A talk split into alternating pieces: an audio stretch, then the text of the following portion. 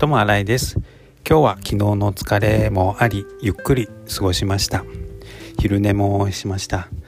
あと最近は日曜日でも学食が空いてるので学食でいっぱいいろんなものを食べてみました。